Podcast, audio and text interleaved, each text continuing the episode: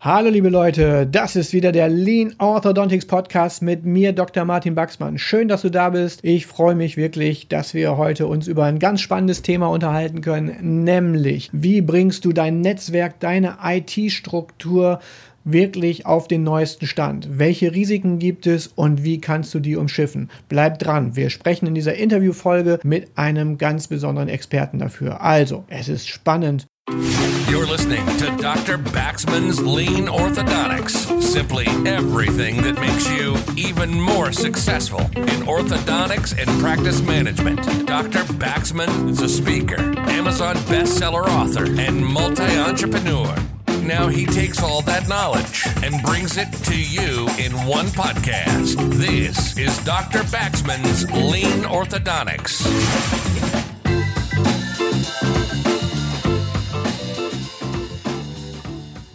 Hallo liebe Hörer, heute haben wir wieder eine Interviewfolge und ich möchte einmal damit anfangen, wie ich überhaupt zu diesem Gast gekommen bin. Nämlich vor ein paar Jahren haben wir uns gedacht bei uns in der Praxis bei Orthodentics, dass wir jetzt langsam mit der Digitalisierung und zwar nicht nur der kieferorthopädischen Digitalisierung, sondern der kompletten Praxisdigitalisierung einfach aufs nächste Level müssen. Wir sind mit vier Praxen da schon, sage ich mal, von unseren Ansprüchen sicherlich sehr hoch und so war dann auch die Frage, wie finde ich jemanden, der geeignet ist, dann diesen Ansprüchen gerecht zu werden und nicht nur das, möglichst auch noch mehr Ideen als wir selber zu haben in dem Bereich und die dann auch noch umsetzen zu können. Das ist eine spannende Sache und da bin ich dann fündig geworden und zwar mit jemandem oder bei jemandem, der, wenn man mit ihm spricht, man sofort merkt, der brennt absolut für sein Fachgebiet, IT, alles, was mit Computer, Netzwerken und so weiter zu tun hat und wie sich das auch gehört, hat er mal in der Garage zu Hause angefangen mit den ersten Arbeiten daran und hat dann nach und nach sein Unternehmen ausgebaut, dass er in vielen Branchen und Sparten jetzt zu Hause ist. Und mit wem spreche ich? Das ist der Oliver Tagisade von der Klesis. Herzlich willkommen auf jeden Fall. Ich freue mich total. Das wird bestimmt ein super spannendes Gespräch.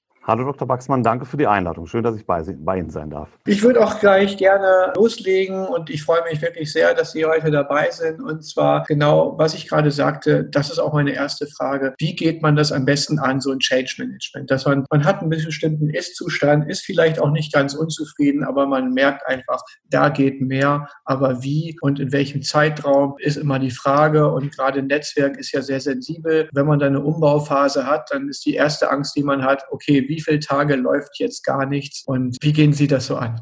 Ja, es ist ein spannendes Thema, das sich ähm, im Prinzip durch meine gesamte Selbstständigkeit zieht.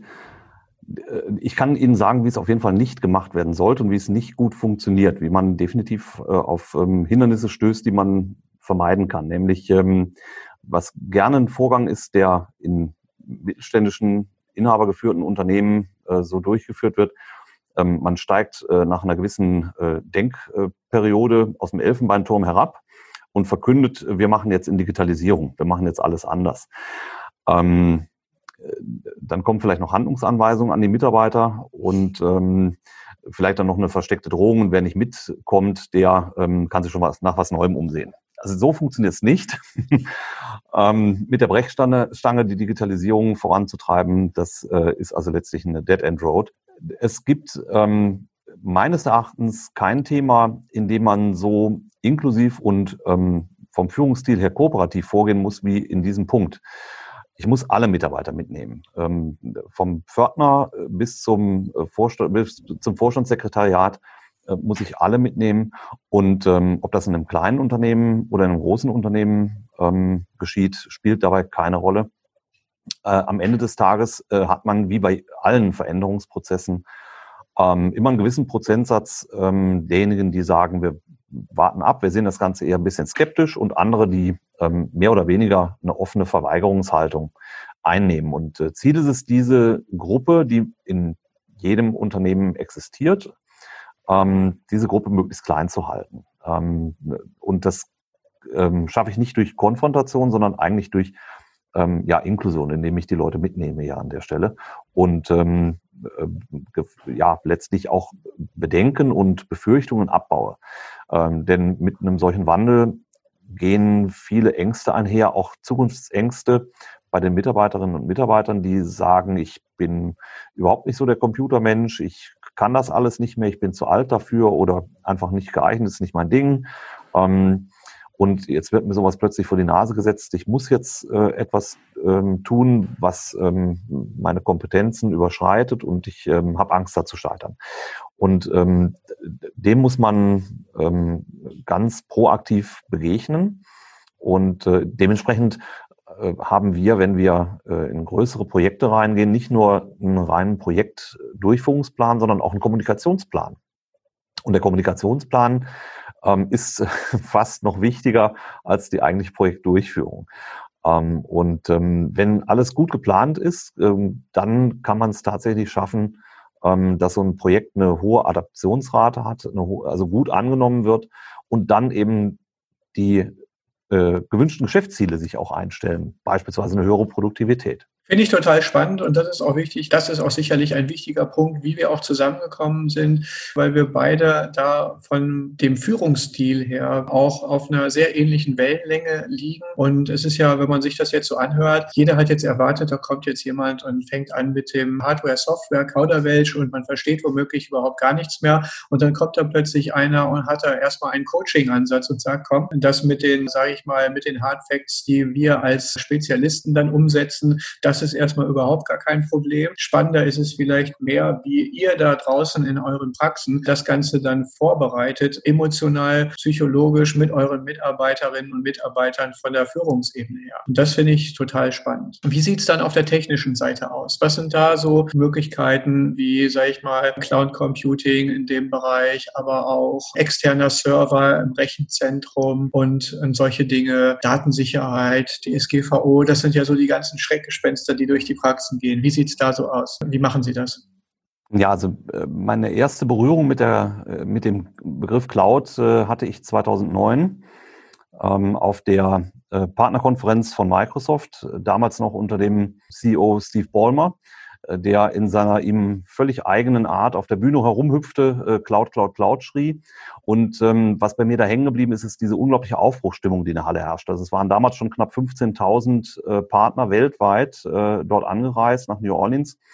Und ähm, das war eine Aufbruchstimmung. Wir haben gemerkt, dass es also nicht irgendeine Sau, die durch, durchs Dorf getrieben wird, wie es in der IT-Branche ständig passiert, sondern da findet tatsächlich ein Zeitenwechsel statt.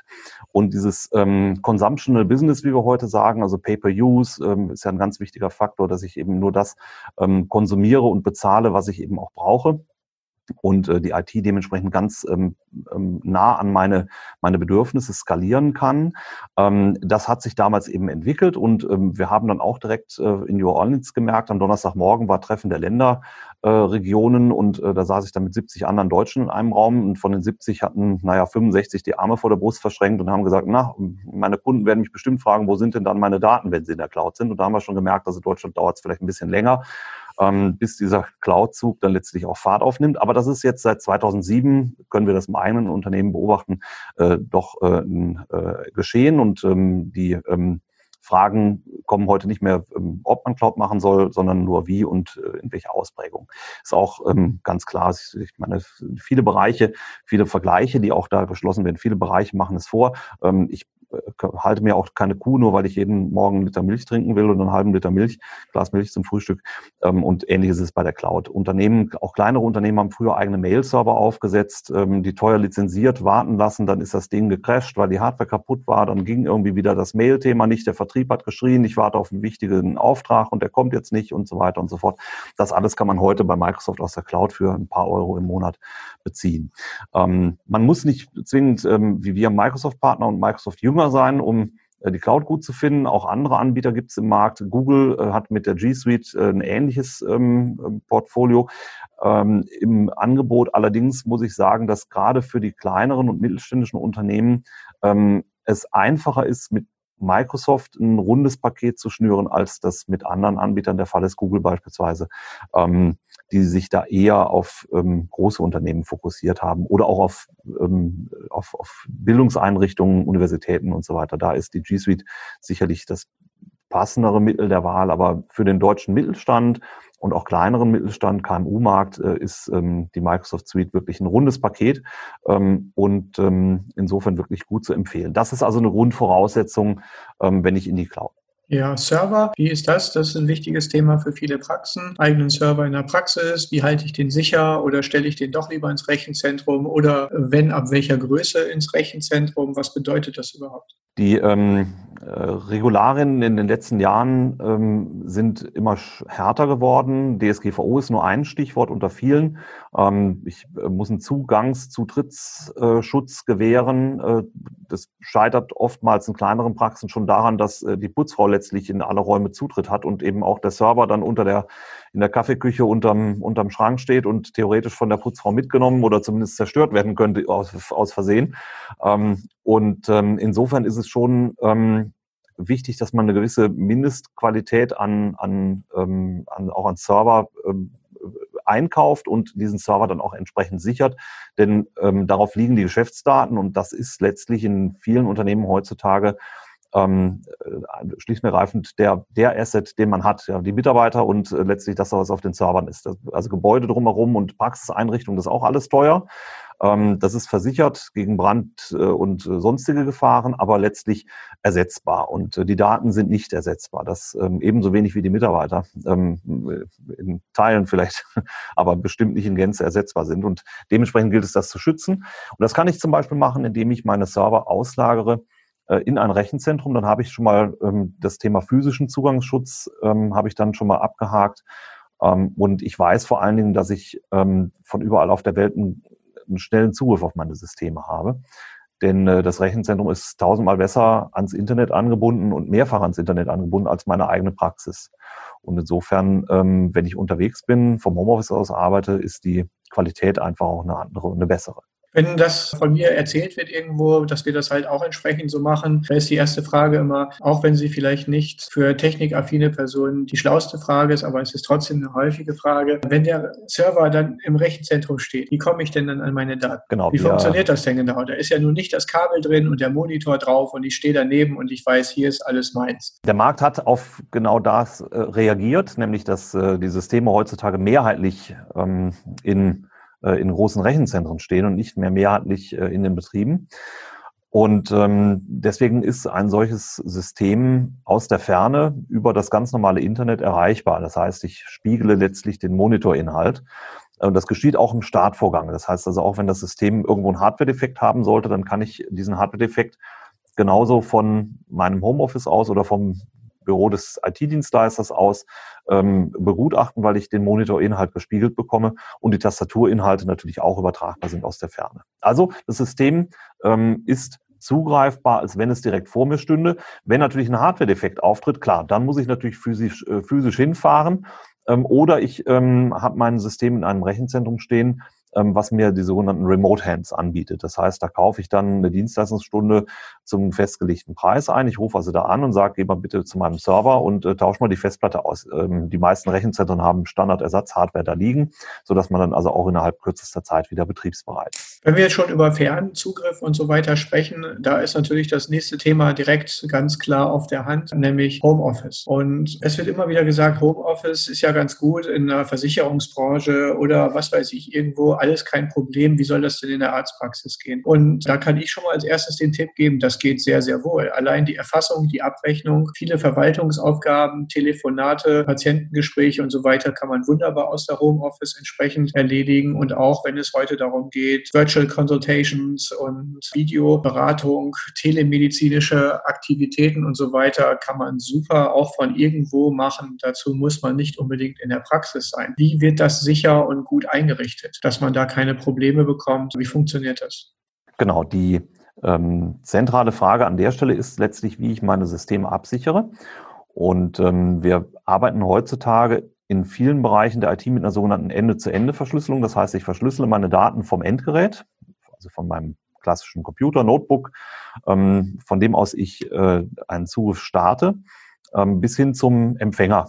Ähm, auch da ist dann letztlich ein Endgerät vorhanden und dort wird die Verschlüsselung wiederum aufgebrochen und entschlüsselt, sodass die Inhalte lesbar sind. Dazwischen sind die Daten verschlüsselt und eben auch nicht einsehbar.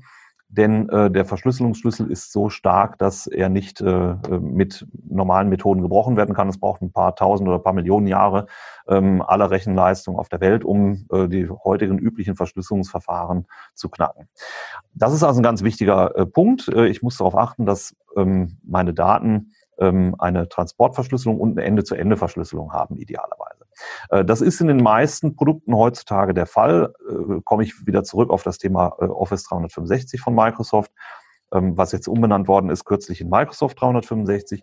Da das entsprechende E-Mail-Postfach ähm, greift die Daten aus der Cloud von den Microsoft E-Mail-Servern ausschließlich verschlüsselt ab. Es geht also gar nicht mehr ohne. Und somit weiß ich, dass also die Daten auf dem Wege von Microsoft Rechenzentrum zu mir sicher sind. Natürlich sollte ich, wenn ich auf ähm, irgendwelche Praxissysteme, dort steht ja oftmals auch noch ein äh, Stück weit Infrastruktur. Ähm, wenn ich auf die zurückgreifen möchte, dann sollte ich ein ähm, sogenanntes VPN einrichten. Das kennen vielleicht äh, einige schon. Ein VPN kann ich ähm, auf meinem Rechner, auf meinem Notebook äh, bereitstellen. Ich kann aber auch ein VPN zentral bereitstellen bei mir zu Hause, quasi ans WLAN angeschlossen. Und äh, dann habe ich die Freiheit, dass ich eben nicht nur mit einem Gerät ähm, arbeiten kann, sondern eben mit mehreren Geräten. Und beispielsweise mein iPhone oder mein Samsung äh, Android äh, Smartphone äh, dann mit einbinden kann an zum Beispiel äh, eine Telefonielösung, die heutzutage ja nicht äh, mehr ortsgebunden ist, wie das noch vor 30 Jahren zu ISDN-Zeiten äh, der Fall gewesen ist, sondern ich nehme heute meine Praxisrufnummer überall mit hin, und zwar in Form äh, meines äh, Smartphones. Und ähm, ja, und da dient dann eben zu Hause letztlich dieser VPN-Kanal auch äh, dazu, um äh, mehrere Geräte ähm, halt mit der Praxis zu verbinden und dann gleichzeitig eben auch ähm, Smartphones und andere Devices. Da haben wir schon viele weitere Stichworte wieder bekommen. Das reicht sicherlich nochmal für einen weiteren Podcast. Gerade auch Telefonie übers Internet und so weiter überall neben der Praxisnummer. Das ist für die meisten immer noch gar nicht selbstverständlich. Wir haben kein Festnetz mehr in, im klassischen Sinne. Wir haben eine Telefonnummer, die wir mal zugewiesen bekommen haben aus dem Festnetz, aber die wird jetzt vollkommen anders genutzt als bisher. Alle Mitarbeiter haben bei uns Handys. Wir haben Rufweiterleitungen und verschiedenster Kombinationen für verschiedenste Telefonnummern. Bestimmte Mitarbeiter haben eigene Rufnummern. Rufnummern und so weiter und so fort. Da gibt es viele Möglichkeiten und die Anbindung ans Homeoffice ist so auch absolut optimal, ob über Chatsysteme, die sicher sind, bis hin halt zur sicheren Telefonleitung oder dem sicheren Laptop entsprechend zu Hause. Und ich denke, da habt ihr zu Hause jetzt schon eine ganze Menge oder wo auch immer ihr gerade seid, ne, am Handy während des Autofahrens oder wie auch immer ihr gerade den Podcast hört, schon bestimmt die ein oder andere Idee wieder bekommen, wo ihr denkt, Mensch, da kann ich doch vielleicht selber mal rangehen und das vielleicht bei mir in der Praxis auch selber umsetzen. Und da dann die letzte Frage im Prinzip dann ganz pragmatisch, Herr Tagisade, wie kommen wir denn an Sie ran? Wie können wir Kontakt aufnehmen? Oder wo kann man mal vielleicht, kann man mal ein Video sehen von Ihnen? Wie, wie geht das weiter? Ja, also man erreicht mich äh, über meinen Namen. Einfach googeln, Oliver Tagisade. Ähm, davon gibt es nicht allzu viele weltweit. Insofern findet man auch immer den richtigen. Ähm, ansonsten äh, bin ich äh, unter meiner Firma äh, erreichbar, die Firma Klesis aus Kalka, äh, www.klesis.com. Ähm, und äh, ja, ein Video gibt's äh, noch nicht. Ich werde aber jetzt auch in Kürze einen Video-Podcast ähm, starten. Ähm, dann wird man mich auch da finden und da wird es dann eben auch um Themen der Digitalisierung, ähm, der IT-Branche im Generellen ähm, gehen. Äh, aber wie gesagt, vorläufig unter meinem Namen und der Firma Klesis. Vielen, vielen Dank für die tollen Informationen und die spannenden Insights in den Bereich IT, Cloud Computing, Homeoffice und so weiter und so fort. Da kann man sicherlich gut drauf aufbauen. Also wer nochmal darüber ein bisschen mehr hören möchte oder herausfinden möchte, schaut einfach unter Oliver Tagisade, geschrieben wie man spricht, im Internet nach oder unter www.klesis.de, K-L-E SYS mit Klesis geschrieben. Einfach mal eingeben und schauen, was es da so für Angebote gibt oder wie man sich dort auch einfach nur weiter informieren kann. Also, lieber Hörer, schön, dass du dabei gewesen bist. Freut mich wie immer, dass du da warst und du weißt, was du jetzt zu tun hast. Abonnieren, weitersagen, bei iTunes, Apple Podcast fünf Sterne geben, auf den YouTube-Kanal gehen, meine Videos angucken oder bei www.myautolab.de einfach mal schauen, was es da so im Shop alles für tolle Sachen für dich gibt. Und noch nochmal, Oliver Tagisade, vielen Dank. War eine super spannende Sendung. Ich habe selber auch ganz viel wieder gelernt. Hat mich gefreut. Vielen herzlichen Dank, dass ich dabei sein durfte. Sehr gerne. Bis bald mal wieder und an euch zu Hause und wo auch immer ihr seid. Tschüss, bis bald. Ich freue mich wieder auf euch. Bis dahin. You've been listening to Dr. Baxman's Lean Orthodontics. Simply everything that makes you even more successful in orthodontics and practice management. Lean Orthodontics has made many people successful, and if you apply it consistently, it will help you too. We hope you've gotten some useful and practical information from this podcast. Make sure to like, rate, and review, and tell a friend or two. In the meantime, you can reach out on the website at www.leanorthodontics.com. We'll see you next time on Dr. Baxman's Lean Orthodontics.